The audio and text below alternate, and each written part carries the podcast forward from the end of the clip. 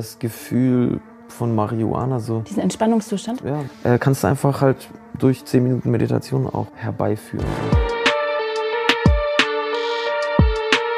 Was man da für Kommentare bekommt, geht dir das auch ein bisschen so? Na klar, also ich muss auch ehrlich sagen, als ich jetzt hier in die Sendung eingeladen wurde, habe ich mir das auch überlegt, ne? weil ey, YouTube never read the comments.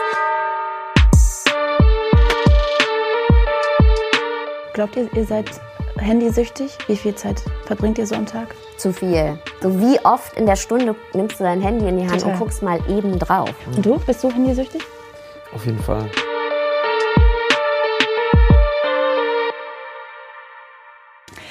Herzlich willkommen bei Perspectives. Ich bin Claudia Kamit und natürlich habe ich mir auch heute wieder zwei großartige Gäste eingeladen. Wir werden über unser Social Media Verhalten reden und was es so mit unserem Ego macht. Es geht um Meditation, um Selbstzweifel und um Selbstoptimierung. Und zum einen heute mein Gast und ich freue mich sehr, dass er da ist, Kars. Kars, er ist ein Viertel von The Orsons. Egal wo er hinkommt, er verbreitet Liebe. Mal mit seinem Style, wenn er eine herzförmige Augenklappe trägt, mal mit seinen Lyrics oder eben einfach mit seinem positiven Mindset. Ob mit seiner Crew oder solo, Cast sticht aus dem typischen Hip-Hop-Game einfach heraus, denn typische Rap-Konventionen interessieren ihn null. Das hat er auch gerade wieder auf dem neuen The Orsons Album Tour Life for Life gezeigt. Also formt das K. Schön, dass du da bist. Sehr gerne, danke für die Einladung. Und zum anderen, ich freue mich auch, dass du da bist, Sarah Desai. Sarah Desai war jahrelang Chefin einer erfolgreichen Berliner Plattenfirma. Ganz oben angekommen hat sie ihren Job gekündigt und sich den Traum erfüllt, auf Weltreise zu gehen.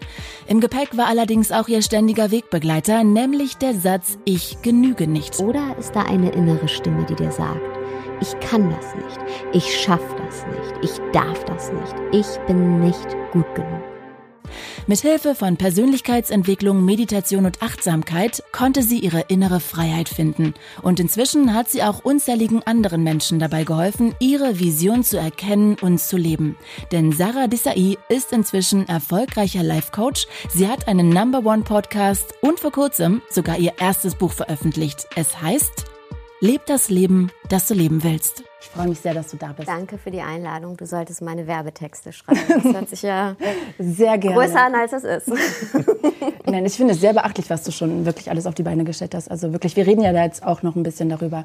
Ähm, 2020 ist ja für uns alle, glaube ich, so ein sehr besonderes Jahr. Also keine Konzerte, Festivals wurden abgesagt. Dann ist irgendwie Trump schon wieder gerade so auf dem Vormarsch gefühlt. Es gab leider rassistische Angriffe, so wie in Hanau.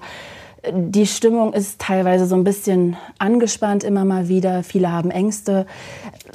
Ja, was ist 2020 für euch für ein Jahr? Also wie erlebt ihr das denn beide?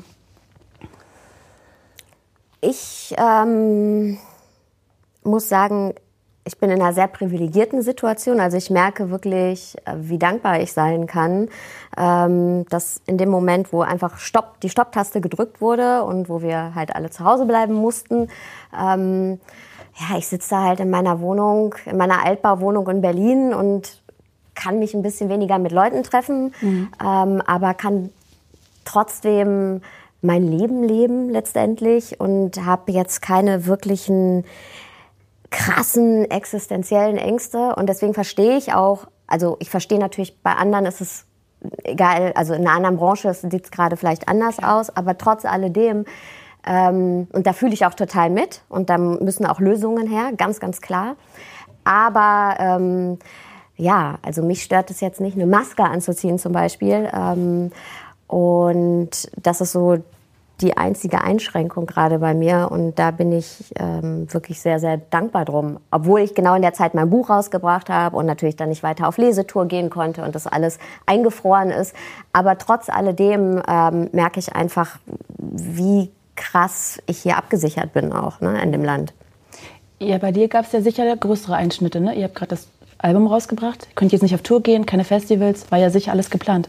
Ja, richtig, richtig. Also ja, also ähm, in dem Bereich sind wir natürlich sehr eingeschränkt, äh, aber trotzdem auch total privilegiert. Ne? Also ich konnte jetzt auch halt dann mich auf mehr auf Musik machen konzentrieren oder irgendwas. Ähm, ja, ich bin natürlich gespannt, wie es nächstes Jahr wird. wird vielleicht schon irgendwann eng und so. Aber im Endeffekt äh, war, war alles relativ, relativ äh, glimpflich bisher. Also wir hatten auch die Chance, äh, ein paar Gigs zu spielen und so. Ne? Also es war nicht, war nicht komplett äh, aus der Welt und so. Aber ist natürlich schon eine sehr ernste Sache. So, ne? Auch alle Sachen, die du angesprochen hast. Also es ist eine, eine krasse, krasse Zeit und ähm, ich will da jetzt gar nicht zu weit reingehen, aber du hast es gerade so ein bisschen durchblicken lassen. Hast du so ein bisschen auch Zukunftsangst, weil du nicht weißt, nächstes Jahr, ob man dann vielleicht auch keine Shows spielen kann und so? Also ich bin in der Musikbranche, ich habe Zukunftsangst, seitdem ich in der Musikbranche bin. Okay. Also es gehört dazu. Äh, aber jetzt ist natürlich noch mal so ein bisschen ernst oder ernsthafter, sage ich mal, weil es natürlich so, davor war es immer so, oh krass, kommt es da die Musik an, die wir machen, werden wir noch Gigs haben? Und jetzt ist so, okay, wir werden keine Gigs haben. Deswegen ist natürlich ein anderes Level so an Zukunftsangst, aber ich bin natürlich auch äh, guter Dinge und ich denke, man kommt schon irgendwie über die Runden immer irgendwie so, ne? Äh, ja. Mal schauen. Äh, jetzt reden wir natürlich auch ähm, über dein Buch so ein bisschen und da geht es ja auch sehr stark um Ängste, um Selbstzweifel. Dieser Satz, ich genüge nicht, ist auch so ein Schlüsselsatz als Glaubenssatz. Ähm, was habt ihr denn für Selbstzweifel vielleicht auch schon mit euch immer rumgetragen? Kars, vielleicht beginnst du. Hast du da was? Äh, Selbstzweifel. Ich bin hässlich. Ich bin wertlos. Ich bin untalentiert ich bin zu langsam, ich bin zu alles. Also ich habe die ganze Palette mitgenommen. Ähm, ja. Immer noch oder hast du das irgendwie ablegen können? Ähm, also weil so ich bin hässlich, ich kann nichts, ist ja auch gerade im Musikbusiness schwierig, wenn man denkt, ich kann nichts. Ja, nee, ich habe äh, durch Musik habe ich das therapiert für mich so. Ne? Okay. Also ich habe also super gerne Musik gehört einfach ne? Ähm, und habe dann wenn ich gerade drüber nachdenke, bin ich auch über äh, tatsächlich über über Curse so zur Meditation und so gekommen. Ich habe seine Mucke gehört, oh, wow. so immer die die Worte rausgesucht, ne, so ja, was was bedeutet das jetzt und so, bam, bam, Prana und so, halb Poltergeist. äh, das ist übrigens Friedrich Migos, das ist der Orsons äh, Orsons Geist, der überall herumschwebt. Ah, aber lieb, dass du ihn mitgebracht hast. Sehr gerne, er ist ein sehr freundlicher Geist. sehr freundlich. Sollen wir noch sehen? Die Lampe wackelt. Ja, genau. Ähm, genau. Und dann habe ich so ein bisschen angefangen, mich da zu interessieren und so. Ähm, aber würdest du jetzt von dir sagen, du findest dich schön und du hast Talent ja, sehr in dem, schön. was du kannst? Mittlerweile finde ich Ja, ich meine, das klingt ja irgendwie blöd, aber irgendwie ist es ja äh, schade. Ne? Also ich habe zum Beispiel einen deiner Podcasts gehört und da sagst du auch, äh, wenn man aufzählen soll, was man liebt, dann kommt man als letztes darauf zu sagen, man liebt sich selber. Und deshalb war die Frage gerade, also würdest du jetzt von dir sagen, du findest dich hübsch oder attraktiv oder du weißt, was ich meine? Klingt äh, irgendwie ein bisschen freaky, aber... Ja, ja, doch. Ähm ja, doch, schon. das ist ein schönes Ding. Genau. Aber ich merke schon, äh, ich, wenn ich sowas zum Beispiel als YouTube-Kommentar lese, verletzt mich das und dann ich mir so, ich bin dann schon auch so eitel und so, glaube ich, ich weiß nicht, keine Ahnung, aber ich, das ist auch so komplex aus der, aus der Jugend und so. Okay, also das heißt Selbstzweifel konntest du ein bisschen ablegen. Hast du noch andere Selbstzweifel außer dieses Ich genüge nicht? Was also eins zu eins, ne? was, was er sagt. Ich bin äh, ich gehöre nicht dazu, ist zum Beispiel auch bei mir ähm, ganz krass. Ähm, durch deine Wurzeln auch oder allgemein? Auch bestimmt durch meine, was heißt meine Wurzeln gar nicht so, sondern letztendlich haben wir ja diese Glaubenssätze, also ich genüge nicht, ist so die Mutter aller Glaubenssätze, glaube ich, aller mhm. negativen, aber... Kannst du vielleicht noch mal kurz für alle erklären, was eigentlich mit Glaubenssatz gemeint ist? Hm, Glaubenssatz ist letztendlich... Ähm, das Bild, was wir von der Welt und uns selbst haben. Ja, also das ist die Brille, wir, wir sehen die, die Welt durch die Brille unserer Glaubenssätze. Also äh, unsere Wahrnehmung. Und die manifestieren sich in unserer Kindheit, diese Glaubenssätze? Es gibt äh, Glaubenssätze, die manifestieren sich in unserer Kindheit. Das nennt man auch das innere Kind, weil in unserer Kindheit ist unser Unterbewusstsein einfach wahnsinnig weit offen und wir laufen durch die Welt wie mit einem Kassettenrekorder, wo die ähm, Aufnahmetaste gedrückt ist und nehmen alles wahr und machen was daraus. Haben wir eben auch schon drüber gesprochen, was wir alle daraus machen. Und diese Aufnahmen spielen wir uns als Erwachsene eben immer wieder vor. Ne, ich, ich, bin nicht schön genug, ich äh, gehöre nicht dazu, ich muss mich besonders anstrengen, um geliebt zu werden. Ähm, das hat ja alles irgendwo seine Wurzeln. Das haben wir uns ja nicht ausgedacht. Und mhm. äh, wir sperren uns, wir rezitieren uns diese Sätze ja sehr, sehr, sehr lange schon. Ne? Also Jahrzehnte oft und bauen uns dadurch so, ja, Mauern, also ein eigenes Gefängnis letztendlich. Und jeder von uns sitzt irgendwie in diesem Gefängnis und versucht, diese Mauern einzureißen. Und woher kommen die denn? Wo haben die denn ihren Ursprung? Und das beginnt auf jeden Fall, also bei mir in der Kindheit auch. Ne? Ähm, und jeder hat halt so seine eigenen Szenarien. Also wenn wir, ich glaube, wenn wir auf die Welt kommen, dann dann haben wir erstmal das Gefühl, alles ist gut und haben dieses Urvertrauen, von dem alle sprechen. Mhm. Und irgendwann werden wir aber konditioniert und merken halt, ey, wenn ich einfach nur bin, wie ich bin, ähm, ist mir nicht gesichert, dass ich immer positives Feedback bekomme. Ja? Aber wenn ich mich auf eine gewisse Art und Weise verhalte oder wenn ich äh, mich auf eine gewisse Art und Weise gebe, dann kriege ich positives Feedback. Und das brauchen wir ja eben als Kinder, ähm, um uns der Liebe und der Zuwendung anderer Menschen sicher zu sein, weil sonst sterben wir ja. So, mhm. ja. Und ähm, deswegen lernen wir ziemlich schnell, dass es eben total wichtig ist, gut genug zu sein und dazu zu gehören oder schön genug zu sein oder was auch immer und haben wahnsinnige Angst, das nicht zu sein. Und ähm, ja, kämpfen halt ständig damit. Und in meinem Fall war es so, ich bin mit äh, zwei, ich glaube, als ich zwei war, sind wir zu meinen Großeltern gezogen, meine Mama, mein Bruder und ich. Mhm.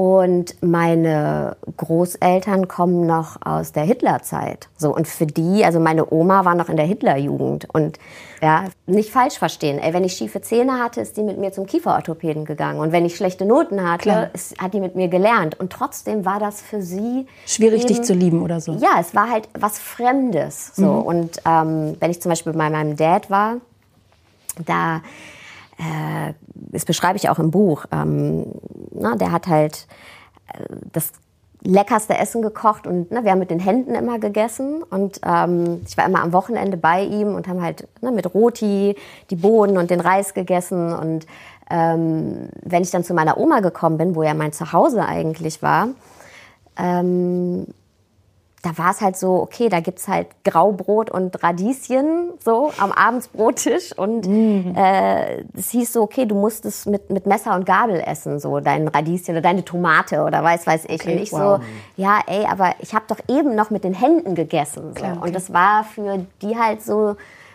ja, also wer mit den Händen isst, muss unterm Tisch essen. Ich musste nicht unter den Tisch, aber das war halt so, das waren halt zwei Welten, die aufeinander komplett geprallt sind zu einer Zeit.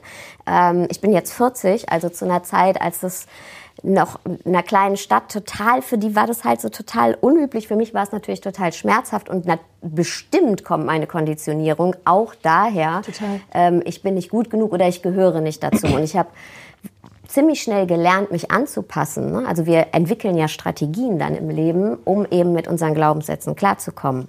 Ja? Also wir werden Anpasser. Manche von uns versuchen dann nicht aufzufallen, so zwar immer ich, also mhm. mich überangepasst. Ähm, andere werden Perfektionisten, um immer durch ihre Leistung hervorzustechen. Andere vermeiden ganz viele Sachen in ihrem Leben. Okay. So jeder entwickelt halt so seine Strategien. Und wenn man aber das versteht, wie das alles zusammenkommt, dann kann man vielleicht auch ja, damit umgehen. Äh, sag mal, Kass, noch eine letzte Frage dazu. Ich weiß nicht, ob das zu privat ist, aber weißt du denn, woher deine negativen Glaubenssätze kommen? Sowas wie ich genüge vielleicht auch nicht, ich bin hässlich, keine Ahnung? Ähm, also ich, also ich glaube auch auf jeden Fall hat es was mit, ich bin mit vier nach Deutschland gekommen. Ich erinnere mich, dass ich so, also ich konnte so vierjährigen Polnisch sprechen ne? und dann kam ich nach Deutschland und habe halt niemand verstanden. Es war so, alle reden irgendeine Aliensprache, die, die ich nicht kapiere so. Und äh, das war auf jeden Fall auch so ein dieses, dieses, okay, wo bin ich auf einmal und so. Ich muss, ich habe auch komplett Polnisch dann so verdrängt. Ich wollte kein Polnisch mehr sprechen. Äh, habe es auch verlernt so im Endeffekt, ne? Wollte dann nur noch, nur noch Deutsch sprechen so. Äh, und ansonsten, also wegen dem hässlich war meine Zähne safe die Zähne so, weil da wurde ich auf jeden Fall immer hart geopfert und ganz sensibel. Ich war immer schüchtern und, und still und so und äh, wurde auf jeden Fall hart hergeopfert so. Daher, also okay. safe das so, genau. Danke für die ehrliche Antwort. Sehr gerne. Letz Scheiße. Nein, Scheiße. Äh, ich weiß auch nicht, was das jetzt gerade sollte. Ich, ich habe immer so Probleme, ich weiß doch, was es bedeutet. Ich habe manchmal so Probleme äh, vor Kameras, weiß ich immer nicht, wie, wie ehrlich ich sein will. Manchmal rutscht mir dann irgendwas auch raus, wo ich dann im Nachhinein denke, hey, wollte ich das jetzt wirklich sagen? Aber dann hat man doch einfach so ein normales Gespräch und dann, ich, ich schwank immer so zwischen den zwei Welten und weiß nicht genau, wie, wie sehr ich jetzt mein Privatleben. Ey, es safe bei mir genau, als ich jetzt gerade das beendet habe, habe ich auch, ja. mein erster Gedanke war, scheiße, ey, jetzt habe ich einfach zu viel erzählt. Ja. Kenne ich. Auf der anderen Seite konsumiert, konsumiere ich sowas aber auch gerne. Ne? Also ich gucke mir auch gerne an, wenn Leute so, so ehrlich sprechen und ähm, ja das ist natürlich. Ich fand, ihr habt doch jetzt auch beide nicht angreifbar gemacht. Also das ist ja auch einfach, glaube ich, jemand, der vielleicht auch vom, keine Ahnung, gerade vor YouTube sitzt oder so und denkt, ja, meine Zähne sind auch nicht schön und irgendwie hat der genau die gleichen Probleme gehabt wie ich. Also, aber ich komme da irgendwie hin. Der Weg ist irgendwo dahin zu kommen, wo man dann mit sich im Reinen ist, wie du ja gerade auch gesagt hast. Voll. Ist ja auch irgendwie voll cool. Also von daher danke dafür. Ähm, vielleicht ist ja sogar ein Weg dieser Meditation. Ähm, wie seid ihr denn zur Meditation gekommen? Ich bin damals in der Zeit zur Meditation gekommen, als wirklich, ähm, als in meinem Leben, als ich gemerkt habe, boah, irgendwie komme ich nicht weiter. So. Ja. Und ähm, das hat angefangen vor 15 Jahren, diese Suche, mhm. als ich tatsächlich eigentlich alles in meinem Leben verloren hatte gerade. Ähm, ich hatte ähm, durch einen Schicksalsschlag, auf das ich, da gehe ich jetzt auch nicht näher drauf ein, auch im Buch extra nicht, weil ich halt nicht andere Menschen mit reinziehen möchte. Aber ich habe wirklich alles verloren, meine Wohnung, äh, meinen Job, alles und ähm, habe aber meinen Sohn auf dem Arm gehabt, äh, mein größtes Glück. Und der war noch ein Baby und wir sind in eine fremde Stadt gekommen. Wir hatten keine Wohnung, ich hatte keinen Job, ich hatte gar nichts und musste zum Sozialamt gehen. Und das hat natürlich so krass mein Ich genüge nicht getriggert. Ne? Also junge, alleinerziehende Mutter, Klar. Migrationshintergrund, Hartz IV. So. Also viele Menschen begegnen dir dann auch. Also die sehen nur das. Du bist eigentlich eine, eine Akte. Ne? Du bist ein Datensatz in der Akte. Und, und direkt in der Schublade drin. Genau, direkt in der Schublade. Und ähm, wenn du dann noch so konditioniert bist wie ich und solche Glaubenssätze hast, ja, dann werden die natürlich hart getriggert. Und ich habe einfach gemerkt, ey, ich muss mich, ich, ich, das, klar, ich muss mir auch jetzt wieder ein Leben aufbauen, das ist die eine Sache, aber ich muss auch tiefer gehen, um damit zu arbeiten, weil ich gemerkt habe, ey, das Leben passiert dir, ne? du kannst noch so Karriere machen und planen und dein Bestes geben. Du kannst, das Leben passiert einfach. Sehen wir ja jetzt, nichts ist sicher. Ne? Also das, das zeigt uns ja die aktuelle Situation mehr denn mhm. je.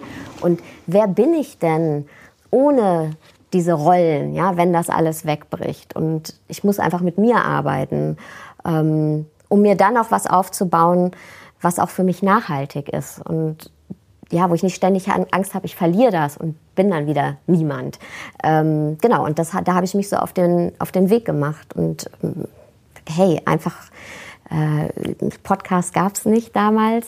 Ähm, ich habe einfach wirklich, bin, bin ähm, in so Meditationszentren gegangen, okay. buddhistische Zentren. Ich hatte natürlich auch ganz wenig Zeit, weil ich halt alleinerziehend war. Klar, verstehe ich total. Und dann ähm, auch wieder angefangen habe zu studieren und zu arbeiten.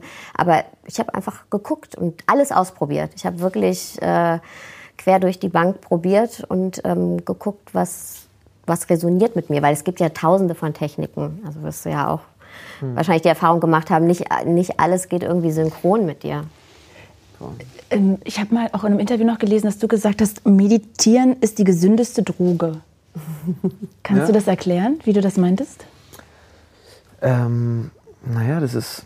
Also, ich habe die Erfahrung gemacht, dass man durch Meditation zum Beispiel das Gefühl von Marihuana so relativ schnell haben kann, ohne aber das Bewusstsein dabei zu verlieren. So. Also man ist trotzdem, man hat dieses... Diesen Entspannungszustand? Diesen Entspannungszustand, das was, ja, dieses, dieses wohlige Rauschen, das dann so durch den Körper geht und so, äh, kannst du einfach halt durch zehn Minuten Meditation auch ähm, herbeiführen. So. Das als, als Beispiel. Man kann natürlich, wenn man ähm, extrem viel meditiert, was ich eine Zeit lang gemacht habe, auch andere Zustände noch erreichen, die sich für mich auch, also so stelle ich mir dann zumindest Drogen vor, gewisse Drogen, so, ne, irgendwelche ähm, halluzinogenen Drogen, sagt man das so. Ja. Ähm, genau. Hast du eigentlich mal irgendwann einen blöden Kommentar bekommen wegen Deutschrap und Meditieren, weil das ja für viele vielleicht erstmal so ein bisschen gegensätzlich wirkt, oder? Äh, wegen Meditieren nicht unbedingt. Ähm, ich habe ja so sehr überspitzt und comichaft dieses Liebe und Regenbogen und äh, Gänseblümchen in den Gangster-Rap reingeworfen. Da habe ich schon so ein bisschen Gegenwind bekommen anfangs so, aber wegen Meditieren eigentlich nicht. Nö. Okay. Nicht wirklich. Du hast es ja auch gerade jetzt angeschnitten. Also Hip-Hop und Drogen sind ja auch eigentlich so zwei Dinge, die schon eine lange Historie haben. Aber gerade in den letzten Jahren ist zumindest mein Gefühl, dass gerade es immer mehr auch starke Drogen wie Xanax oder Lean so stark verharmlost werden, glorifiziert. Hm, glaubst du, dass da auch Meditation irgendwie so ein Gegenpol sein könnte? Ja, safe, auf jeden Fall. Ich meine, Drogen werden ja eh nur missbraucht von Menschen, die irgendwas ausschalten wollen. So, ne? die, die haben irgendwelche Issues, irgendwelche Hoffnungslosigkeiten in ihrem Leben und versuchen die dann ähm, äh, zu, zu über, über radieren. sie versuchen sie zu radieren aus ihrem Leben mit Mitteln. Ja. Und, ähm, ja, so eine Flucht, ne? Genau. Und äh, Meditation ist da auf jeden Fall ein schöner, äh, schönes, schöner Weg raus, auf jeden Fall, weil es eben einem Harmonie geben kann. Äh, genau. Ohne dass du halt irgendwie dein, dein Bewusstsein und deine Gesundheit riskierst. So. Jetzt stehst natürlich du in der Öffentlichkeit und ich kann das vielleicht nicht so gut nachempfinden, aber für mein Gefühl ist es schon so, dass es inzwischen viel schwieriger ist, auch in der Öffentlichkeit zu stehen. Also es gibt Social Media, ja. Dann gibt es noch viele andere erfolgreiche Künstler, mehr als früher. Dann kann man dadurch auch schneller weg sein wieder vom Fenster. Es gibt ähm, Fans, die irgendwie so eine kurze Schnittstelle haben. Also meine Sprichst du gerade laut aus? ja, gerade auch mit Fans stelle ich mir auch vor. Also ich sehe das nur auch immer. Also ja. da bringt man ein Album raus und drei Wochen später fragen Leute so, wann kommt denn das nächste Album? Und man denkt so, hä, ich bin doch gerade fertig geworden. So. Ähm, glaubst du, dass das auch ein Grund ist, warum auch äh, immer mehr Leute vielleicht auch in der Szene dann so das so zelebrieren, diesen harten Drogenkonsum? Also glaubst du, dass es da einen Zusammenhang gibt? Mm, nee, glaube ich nicht, ehrlich gesagt. Weil es sind ja meistens äh, jüngere, jüngere Artists, die so Drogenprobleme zelebrieren, sage ich mal. Und ich glaube, ich meine, das gehört auch ein bisschen zu dem Alter dazu, ne? so ein bisschen Grenzerfahrung. Man hat natürlich auch irgendwelche Vorbilder, die irgendwelche Sachen machen. Und äh, hat auch den Eindruck, dass das Leben nie aufhört und man ist einfach so ah, Rock, Rock'n'Roll-mäßig unterwegs. Ähm, das glaube ich nicht, nee. Ich glaube eher, das, ich glaube auch ehrlich gesagt, dass äh, Social Media und sowas eher ein Problem ist jetzt für unsere Generation, die noch so, ich weiß nicht, ob es die letzte war, aber so, die noch vor Internet kannte und so, die ganzen Kids kennen das ja nur so weiß gar nicht, ob das so ein Problem für die ist. Die haben einfach so ein ganz anderes Bewusstseins. Wir können ja das mal ein bisschen vertiefen, bevor wir, ich würde gleich gerne trotzdem noch mal kurz auf Meditation zurückkommen, aber wenn du jetzt bei Social Media bist, also mein Gefühl ist, dass dieses Ich genüge nicht, was du angesprochen hast, ja durch Instagram noch viel mehr getriggert wird, einfach weil jedem vor Augen geführt wird, alle anderen sind schöner, ähm, erfolgreicher, cooler, sie haben, machen schönere Reisen. Ähm, hast du das Gefühl, dass das auch dadurch noch ein größeres Problem wird? Jetzt hast du eh gesagt, ich genüge nicht, ist so die Übermutter allen Zweifelns. Hast du das Gefühl, dass es dadurch jetzt noch schlimmer wird? Also ich persönlich nicht so, weil ich aber auch nicht so krass Social Media affin bin, obwohl natürlich da ganz viel auch passiert, äh, also ich auch da natürlich stattfinde. Aber ich habe jetzt letztens eine Studie gelesen, dass bei, bei ähm, Jugendlichen in den USA die Suizidrate krass gestiegen ist mhm. äh, seit äh, Social Media, also zwischen 13 und 17. Ähm, was ich aber glaube, ist, dass es dazu führt, dass wir uns noch weniger wirklich mit uns auseinandersetzen, also mit unseren Vorgängen in uns und mit dem, äh, wie wir ticken oder was wir halt ähm, vielleicht auch wegdrücken. Also diese Auseinandersetzung mit uns selbst, also wirklich mit uns selbst zu sein, das können wir ja schon gar nicht mehr, weil ständig, wir haben halt die ständige Ablenkung. Mhm, ja, und ja. ich glaube, das ähm, es führt dazu, dass, dass, dass man halt noch schneller lost sein kann einfach. Weil einfach nur mal so mit sich zu sein, das machen die wenigsten noch. Ne? Mhm. Also es ist halt ständig am Handy sein. Das ist, gehört halt einfach dazu. Und ich glaube, das führt dazu, dass du immer weniger dich mit dir selber connecten musst. Glaubt und da bin ich gespannt, wie das einfach so in es gibt ja noch gar keine Langzeitforschung. Ne? Also wie mhm. wirkt sich der Social-Media-Konsum auf uns auch, auf unser Gehirn und auf unsere Persönlichkeitsentwicklung. Und ich bin gespannt, was so die ersten Langzeitstudien dazu mal sagen später. Glaubt ihr, ihr seid handysüchtig? Wie viel Zeit verbringt ihr so am Tag am Handy? Zu viel. Also ich habe mich krass erschrocken. Ich dachte auch immer so, ja, ich mache ja nur meinen Post und dann gucke ich nicht bei anderen. Aber wenn ich jetzt mal sehe, also dass das schon ein paar Stunden sind, die man easy am Handy verbringen kann, einfach nur durch dieses, ach, mal eben drauf gucken. Ja. So wie oft in der Stunde nimmst du dein Handy in die Hand Total. und guckst mal eben drauf. So, Oder um zu gucken, wie spät es ist und man weiß danach gar nicht, wie spät es war. Ne? Und liegt, also denkt dann so, hey, ich wollte doch gucken, wie spät es ist. Ich habe nur die Nachricht gelesen und weiß immer noch nicht, wie spät es ist. So. Und du, bist du handysüchtig? Auf jeden Fall. Also ich glaube, ich bin safe handysüchtig. Ich versuche schon dagegen anzugehen und in guten Zeiten schaffe ich es auch, dass ich zum Beispiel, ich gehe morgens ins Studio und lege es dann wirklich weg und gucke erst nachdem ich aus dem Studio rauskomme aufs Handy und beantworte E-Mails und so. Das habe ich eine Zeit lang versucht zu machen. Zurzeit bin ich eher mehr. in so einer, ich wach auf und gucke ins Handy, was geht? Ah, okay, cool, Twitter, was? Ah, okay, krass. So bin ich eher zurzeit. Aber ähm, ich war auch nicht so oft im Studio. okay, das ist eine gute Ausrede. Ja, ich hoffe, dass es mir das wieder Halt gibt, wenn ich regelmäßig dorthin gehe. Äh, jetzt, ich, ich finde aber auch allgemein, ich weiß nicht, ob dir das auch so geht, weil du ja auch jetzt irgendwie wahrscheinlich mehr in der Öffentlichkeit standst oder stehst als früher. Aber das kratzt ja schon am Ego, ne? Also gerade wenn man auch in der Öffentlichkeit steht, so diese Social Media, was man da für Kommentare bekommt, geht dir das auch ein bisschen so? Na klar, also ich muss auch ehrlich sagen, als ich jetzt hier in die Sendung eingeladen wurde, habe ich mir das auch überlegt, ne? weil ey, YouTube, also never read the never read the comments. Und das habe ich natürlich früher auch immer den Artists gesagt, aber wenn du selber auf der Seite sitzt, ist das was ganz ganz anderes. Und ich meine, in dem Kosmos, in dem ich mich sonst bewege, ist es immer sehr sehr wertschätzend das Feedback, also da kriege ich 99 Prozent positives, positives Feedback. Feedback und Leute bedanken sich und es ist krass emotional. Und ein Prozent ist dann jemand, der sagt äh, ja, finde ich scheiße, was du da laberst oder lern mal richtig Deutsch oder irgendein Scheiß, wo du merkst, okay, das nehme ich nicht ernst. Aber unser Gehirn ist ja auch so programmiert, dass wir ähm, Negatives bis zu fünfmal stärker werten. Also unser Gehirn äh, rückt Negatives fünfmal stärker in den Vordergrund. Ah, okay, ähm, dieser krass. Negativity Bias, der ist auch wissenschaftlich untersucht und ähm, das führt einfach dazu, dass wir an diesen negativen Dingen krass festhängen und du kannst halt 50 wunderschöne Kommentare kriegen und wertschätzende Kommentare, aber du wirst dieser eine da beißt man die nicht so werten wie den negativen, ja, und der trifft dich halt. Positiven Kommentare muss man wirklich bewusst wahrnehmen mhm. und so sich, sich bewusst machen, was da jemand eigentlich gerade dir sagt und Ding. Und ein negativer Kommentar funktioniert einfach so. Da, da ist die Emotion mhm. da, so wenn genau. man wenn man es äh, ja zulässt. Ne?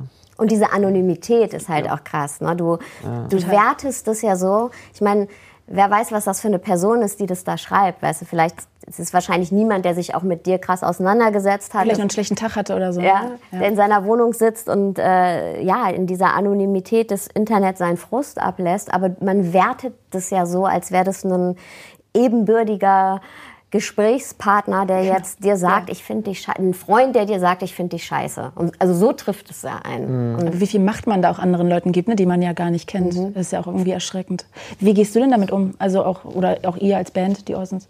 Äh, Lest ihr euch das durch? Ich habe ich hab relativ früh aufgehört, das durchzulesen, weil es mich halt äh, immer äh, verunsichert hat oder so irgendwie beunruhigt hat.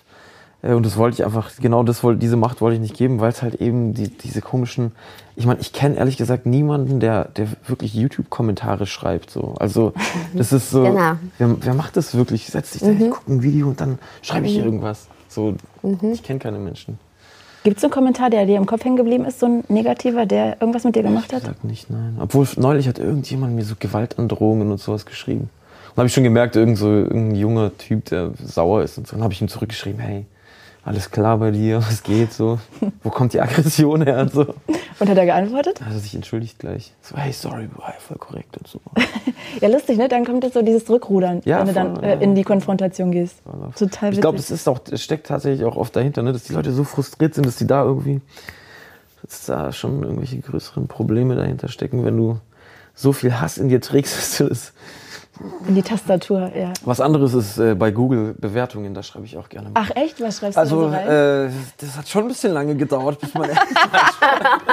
Seriously, äh, wirklich? Nein, Spaß.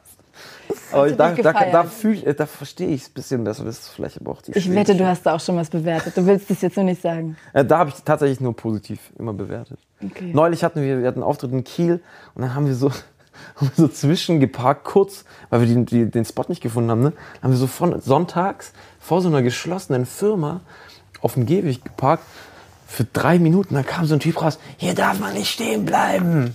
Wow. Wir so, ja, wir gucken gerade nur auf Navi. Der darf man nicht stehen bleiben, fahrt weiter, fahrt weiter. ich so, boah. und dann haben wir geguckt so bei, bei Google so, was, was ist das für eine Firma? Und dann wollten wir dem ein bisschen negative Kommentare schreiben, aber ich weiß gar nicht, ob das jetzt im Endeffekt passiert ist oder ob wir fluchend darüber fantasiert haben. Das ist übrigens der Poltergeist. Genau. Was? Sag mal, was würdest du oder würdest du sagen, dass dieses Social Media Game und der Druck, der damit verbunden ist, was mit der Gesellschaft macht? Äh. Macht dir das auch ein bisschen Angst oder siehst du das eher harmlos?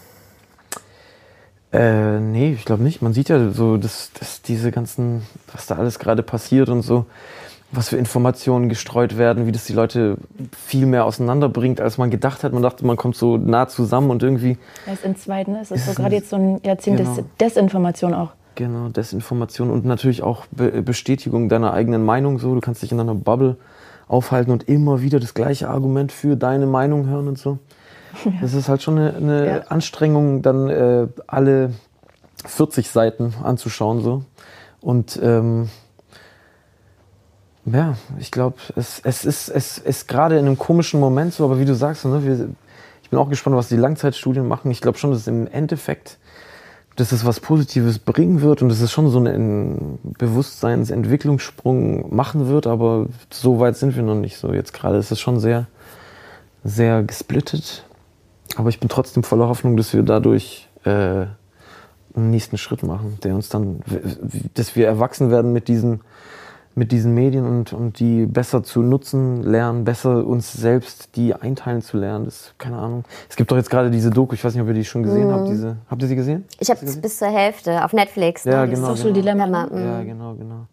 Und ich glaub, das ist aber schon beängstigend, finde ich, dass man das Gefühl hat, man ist da wirklich nur eine, Dat eine, Datenmenge, die irgendwie hin und her geschubst wird und eigentlich nur dafür da ist, um gut Werbung zu verkaufen. Ne? Und ja. man wird nur in seiner Filterblase, lebt man und kommt da gar nicht raus und kriegt eigentlich nur die Information immer noch als Bestätigung mit den Dingen, die man eh schon denkt. Ja. Und das entzweit halt ja wirklich dann komplett die Menschheit. Genau.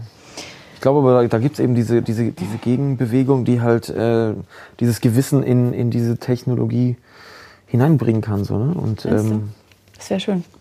Ich weiß nicht, wie schnell das geht, ob jetzt so eine Doku reicht, weißt du, so, aber Bestimmt. Äh, es gibt ja schon so auch in, in der, innerhalb der, äh, der Tech-Branche ne, gibt es ja auch schon Bewegungen, die äh, dir helfen, irgendwie weniger aufs Handy zu gucken. Keine Ahnung, diese Schwarz-Weiß-Funktion ähm, zum Beispiel, kennt ihr die, dass man so, dass das Handy nicht mehr so prickelnd bunt aussieht und nee. dass sich die ganze Zeit verlockt, auf diese leckere App zu klicken, sondern es ist halt schwarz-weiß und das sieht aus wie so eine Zeitung aus den äh, äh, aus den Anfängen der Zeitung. Ah, okay. Das macht das sozusagen so dieses ähm, Bonbon-Bunte, nimmt so ein bisschen genau. raus. Hast, genau. würdest du eine App benutzen, die dir sagt, okay, du darfst nur morgens eine Stunde ins Internet und abends eine Stunde und den Rest sperrt es, dein Handy? Ja, safe. Ich würde es super gerne benutzen. Es gibt ja auch diese, diese Funktion, ne? Das, so, das habe ich zum Beispiel auch immer drin, äh, wenn ich im Studio bin, dass, dass alle Apps runtergefahren werden. Aber da kannst du ja trotzdem draufklicken und sagen, ich will doch für fünf Minuten kurz ah, ja, ja, okay. Hintertür. Da erwische ich mich schon auch manchmal. Ich würde es auch cool finden, wenn man das so wirklich einstellen könnte, dass dann wirklich nur noch äh, irgendwelche Notrufe oder, oder wichtigen Anrufe oder sowas gehen, ne? dass du aber keine App anmachen kannst zwischen 9 und 15 Uhr oder sowas. Ne? Aber wie krass, ne, dass man da diesen eigenen Willen irgendwie nicht hat, ne? dass man das selber nicht beeinflussen kann. Am Ende ist man doch nach einer halben Stunde wieder in irgendeiner App drin und merkt es gar nicht, dass man da reingegangen ist. Ja. Denkt so, hoch, wieso bin ich jetzt schon wieder bei Instagram? Ja, ja es ist einfach safe eine Sucht. Also ja. bei uns allen. Und ähm, Was ich auch äh, total, also wo ich voll auch bei dir bin, ist, ähm,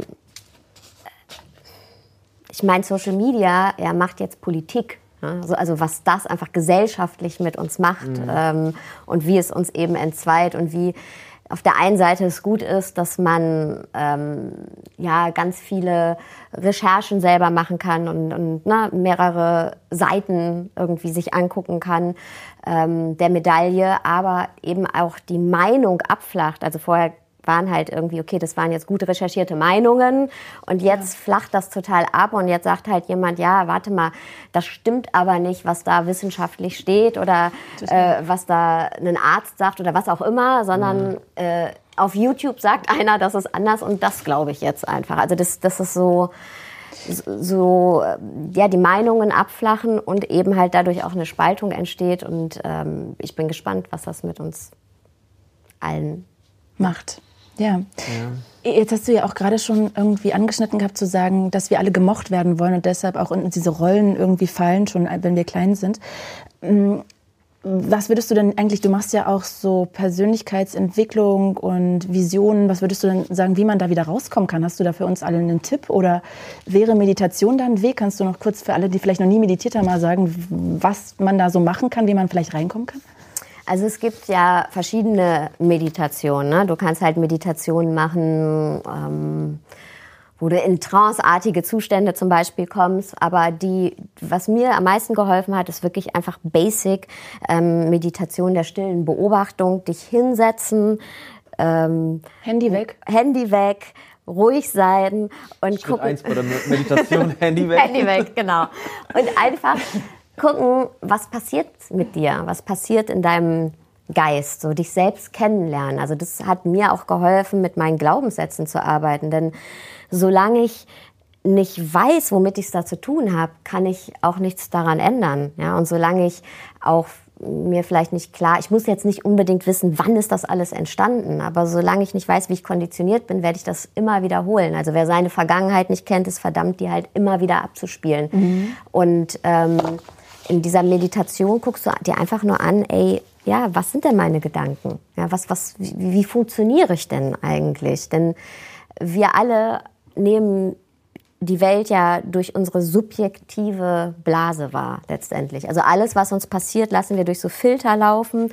Und Filter aus unseren Erfahrungen, aus Erziehung, als Konditionierung, unsere Glaubenssätze. Mhm. Und ähm, deswegen nimmt auch jeder von uns jede Situation anders wahr und macht sein eigenes draus und wertet das selber. Ja, ist doch Ego genannt letztendlich.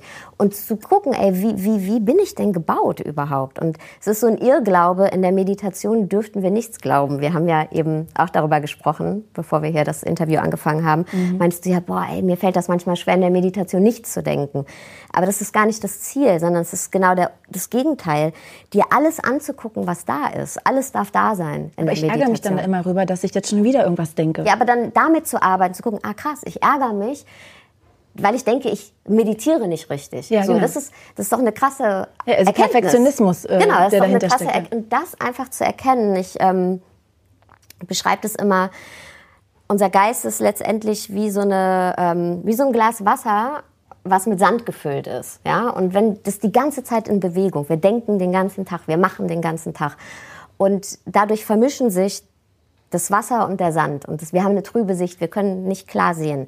Aber wenn wir das Glas mal hinstellen, dann passiert Folgendes. Unten setzt sich der Sand ab und oben das klare Wasser. Und dann haben wir eine klare Sicht. Und der Sand steht für unsere Muster, unsere Konditionierungen, ja, wie wir halt getriggert sind und was alles passiert. Und wenn sich das mal absetzt, dann können wir uns das mal angucken und verstehen, wie wir eigentlich funktionieren.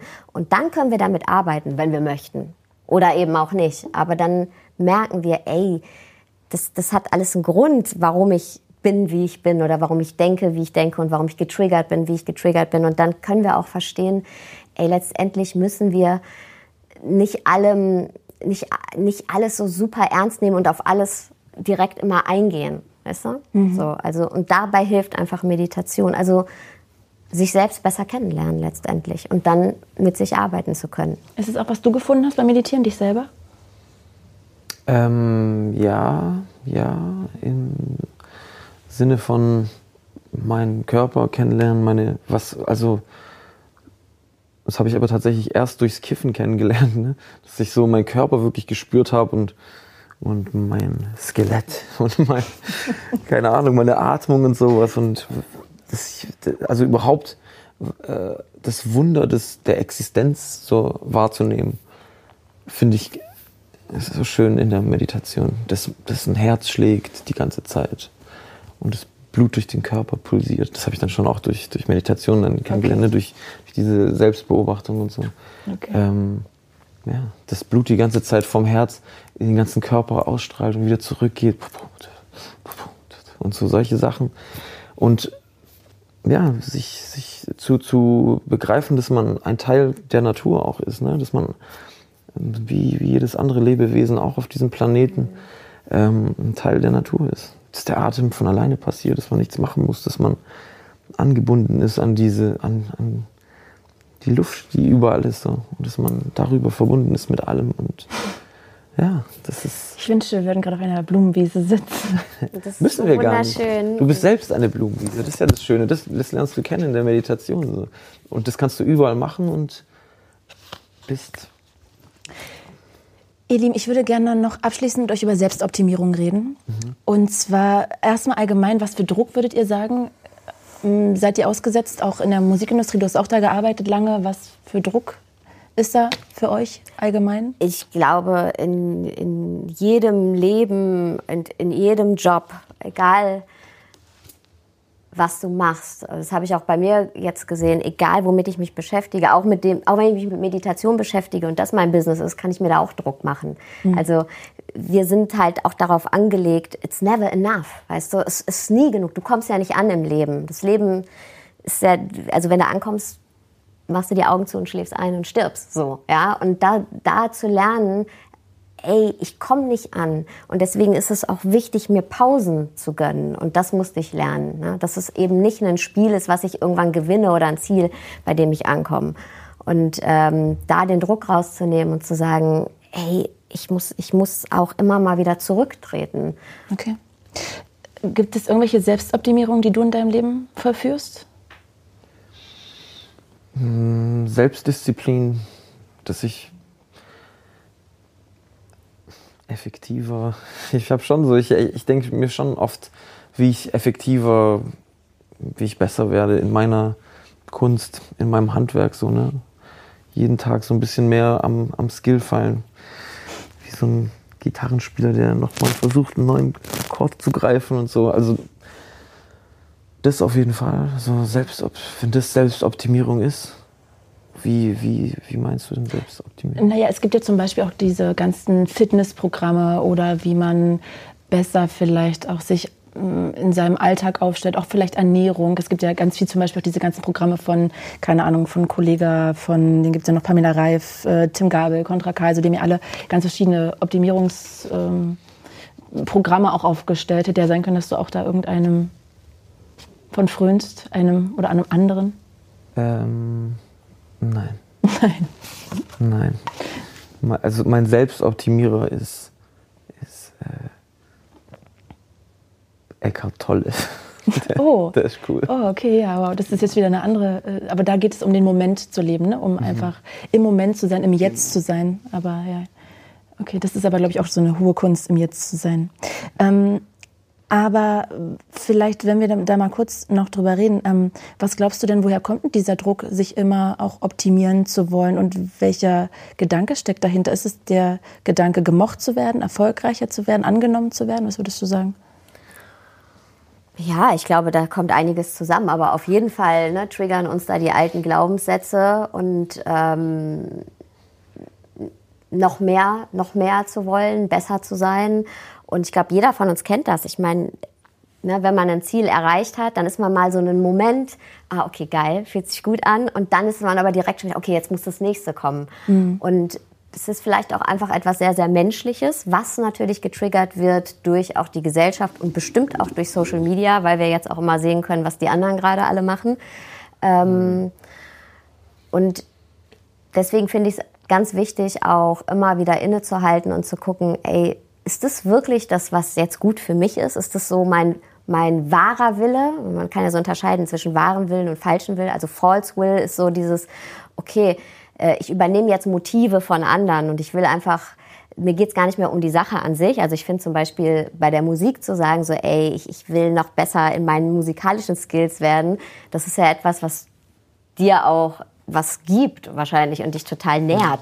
Aber es gibt halt auch viele Sachen, äh, da, da nehmen wir Motive einfach an und rennen Sachen hinterher, die eigentlich uns im Kern überhaupt nichts bedeuten. Und ich finde, da muss man immer echt vorsichtig sein. Renne ich hier gerade was hinterher, äh, obwohl das eigentlich für mich leer ist. So. Und ich verausgabe mich total. Ja, mir ist, mir ist auch gerade noch eingefallen, ähm, dass ich früher durchaus auch äh, solche Dinge sehr spannend fand. So, ne? so Selbstoptimierungscoaches, das ist ich so Tony Robbins oder sowas. Ne? Kenn ich gar nicht. So ein amerikanische, amerikanischer Motivationstrainer. So. Ähm, und ich war eine Zeit lang auf diesem NLP-Film so. Ich habe mir so Bücher geholt. Neurolinguistisches Programmieren. Genau, das, ne? genau. Kannst du kurz erklären für alle genau, was das so ein bisschen ist? Äh, das ist, kann es jetzt nicht, so gefährliches Halbwissen, ähm, aber es sind so Erfolgsstrat es ist so eine Sammlung aus Erfolgsstrategien aus den verschiedensten Bereichen. Irgendwie so zwei, drei Psychologen haben sich zusammengetan und haben verschiedene Leute interviewt. Top-Sportler, Top-Lehrer, Top-Ärzte und so und haben nach deren Lebensstrategien äh, gefragt und haben dort Muster gefunden und die dort festgehalten in dieser. Man trainiert im Prinzip Gedankengänge, ne? Auch, ja. Also man trainiert Gedankengänge. Dann geht es nicht darum, auch mal sich die, die richtigen Gedanken zu machen und zu gucken, okay, so, naja, egal, du wirst es besser. Es gibt verschiedene, es gibt verschiedene Ansätze auch Okay. innerhalb von, von NLP und das, da, das wollte ich gerade sagen. Weil ich fand es auch sehr verlockend, eine Zeit lang dieses, dieses Selbstoptimieren ähm, und diese, oder anders. Ich habe NLP kennengelernt aus therapeutischer Sicht. Das erste Buch, was ich mir geholt habe, nachdem ich angefangen habe mit Meditieren und so, irgendwann, ich weiß gar nicht, wie ich drauf gekommen bin. Mann, ich glaube sogar echt so über voll Rap hängen geblieben. Äh, Über, Curse zu Meditation gekommen, über Savage zu NLP gekommen. Wow. habe ich mich irgendwann so interessiert, so, hey, warte mal, was war das denn nochmal und so. Und dann das erste Buch, was ich dann dazu, dazu tatsächlich gelesen habe, war sehr therapeutisch. Also es ging wirklich dann um, um Ängste, um, um irgendwelche Traumata oder so, ne? dass man dann irgendwie sich Farben vorstellt, äh, dem Gefühl, wenn, wenn du irgendein Gefühl hast, das, das dich belastet, ähm, fühlst du, wo, wo sich das anfühlt und dann ersetzt du es bewusst. Weißt du, wenn es rot ist oder so, versuchst du es halt, äh, keine Ahnung, grü nach grün zu färben oder keine Ahnung, das ist ja auch nur gefährliches Halbwissen, ich hab's, ist lange her. Aber es hat mir sehr gefallen so, ne? Es war einfach nur so ein therapeutisches, hey, wenn es dir nicht gut geht, kannst du, kannst du dich in einen besseren Zustand ähm, begeben. Dann driftet man aber, finde ich, sehr schnell oder ganz schnell, dann holst du das nächste Buch und dann geht's auf einmal so um, wie machst du mehr Geld? Und ich finde es dann, ist immer, da wird's dann immer so, wird so ein bisschen schwierig so. Äh, ja, wenn du dann in dem Moment äh, kannst du noch, also dann wird's sehr, sehr Man ist dann gefangen in der Selbstoptimierung ja, genau. so einer Schleife. Gibt es Genau, denn, genau. es gibt das, das finde ich ein bisschen, das kann mich so ab, ehrlich gesagt. Da, habe ich immer dann so, mh, war ich immer sehr skeptisch solchen Sachen ist gegenüber. vielleicht auch besser. Aber das ist auch eigentlich ein, ein guter Punkt noch. Was würdest du denn sagen? Es gibt ja wahnsinnig viele Leute, die solche ähm, Selbstoptimierungsangebote machen. Auch jetzt nicht prominente. Ne? Im Netz gibt es ja wirklich eine Schwemme davon. Was würdest du sagen? Woran erkennt man jemanden, der gut ist und woran jemanden, der vielleicht so ein Scharlatan eher ist? Boah, das muss jeder für sich selbst rausfinden. Aber ähm, meine Meinung dazu ist, äh, wenn man wieder Selbstoptimierung betreibt, also wenn man das Ganze, wenn man meditiert, um Selbstoptimierung zu betreiben, dann ist es ja wieder der nächste Druck. Und ähm,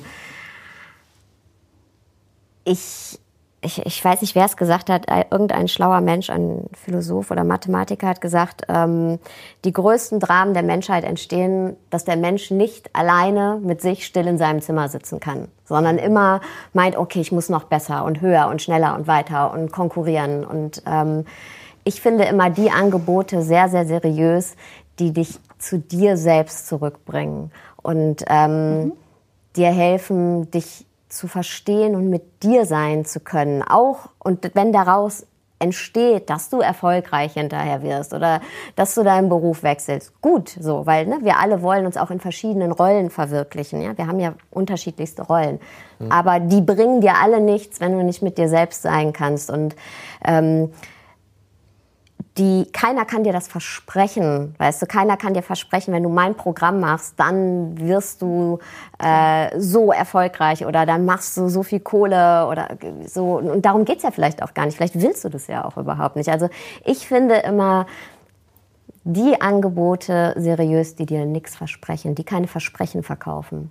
Genau, weil es ist letztendlich deine Reise und was du da findest, ja, guter äh, Indikator findest du Fall. in dir selber und die geben dir die richtigen Tools mit an die Hand. Und die haben die auch nicht selber erfunden. Ich habe die Tools, mit denen ich arbeite, auch nicht erfunden. Das haben andere schlaue Menschen, Klar. manche vor Tausenden von Jahren.